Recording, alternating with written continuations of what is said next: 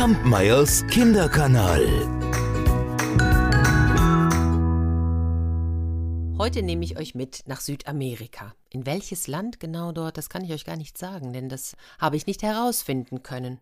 Doch dort, im Urwald, irgendwo in Südamerika, da ging man damals auf die Jagd, indem man Blasrohre nahm, dort giftige Pfeile hineinsteckte und diese dann abschoss. Und in dem Dorf, in dem diese Geschichte spielt, da gab es einen jungen Jäger, der hieß Wowo.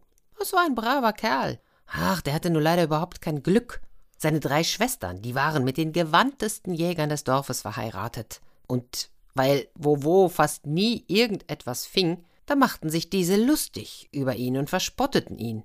Das ärgerte Wowo.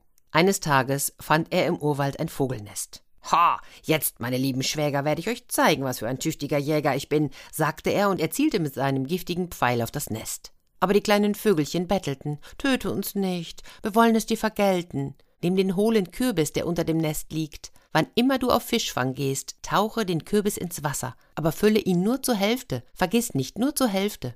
Wowo dankte den Vögelchen, nahm den Kürbis, lief an den Fluss und tat, was sie ihm gesagt hatten. Kaum hatte er den Kürbis ins Wasser getaucht, strömte der ganze Fluss hinein, und nach einer Weile war das Flussbett beinahe leer, das Wasser reichte ihm kaum noch bis zu den Knöcheln. Und wohin Wowo auch schaute, überall zappelten große Fische auf den Sandbänken.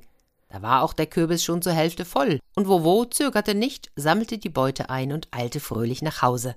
Aber statt ihn zu loben, beneideten ihn seine bösen Schwäger und als ihnen der gutmütige Wowo verriet, dass er den wunderbaren Kürbis von den Vögelchen bekommen hatte, da drängten sie ihn so lange, bis er ihnen den Kürbis gab. Am ersten Tag befolgten sie seinen Rat und füllten den Kürbis nur zur Hälfte mit Wasser. Sie fingen so viele Fische, dass sie kaum imstande waren, sie ins Dorf zu schleppen. Aber schon am folgenden Tag überfiel sie die Habgier, und sie wollten noch mehr Fische haben. Sie tauchten den Kürbis ins Wasser und füllten ihn bis an den Rand. Plötzlich stürzte alles Wasser in das Flussbett zurück und riss die Habsüchtigen mit sich. Fast wären sie ertrunken. Der wunderbare Kürbis wurde von der Strömung erfasst und schwamm davon. Zu Hause angelangt, da beschimpften sie Wowo, er sei an allem schuld und er hätte sie mit seinen Zaubereien fast umgebracht. Traurig ging der junge Kerl flussabwärts, um seinen verlorenen Kürbis zu suchen. Da hörte er plötzlich einen Flügelschlag, und aus der Höhe erklang eine Vogelstimme. Du suchst vergeblich, Wowo, deinen Kürbis haben die Fische davongetragen. Aber weil du uns das Leben geschenkt hast, nimm diesen Zauberpfeil. Wenn du ihn aus dem Blasrohr schießt, wirst du reiche Beute machen. Aber vergiss nicht, setze ihn nur zur Hälfte in das Rohr. Der Vogel verstummte, und vor Vovos Füßen lag ein kurzer, bunter Pfeil. Vovo zögerte nicht, setzte den Pfeil zur Hälfte ins Blasrohr und schoss ihn ab, ohne zu zielen.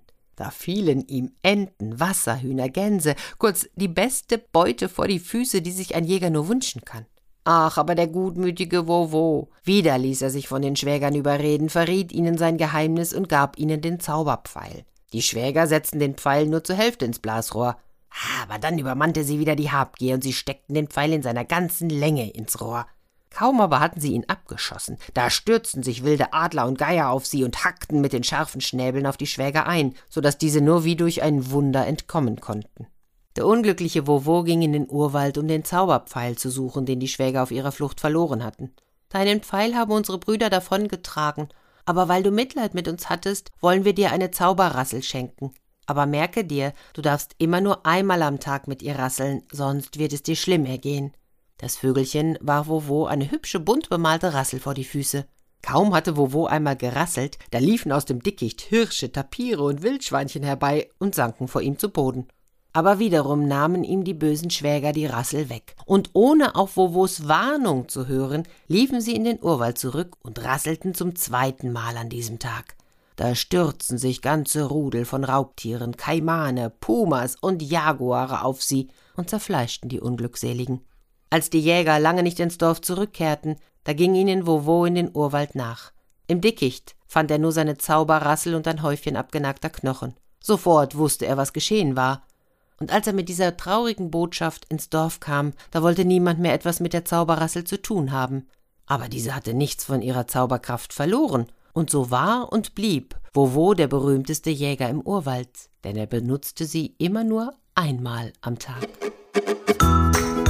Kampmeyers Kinderkanal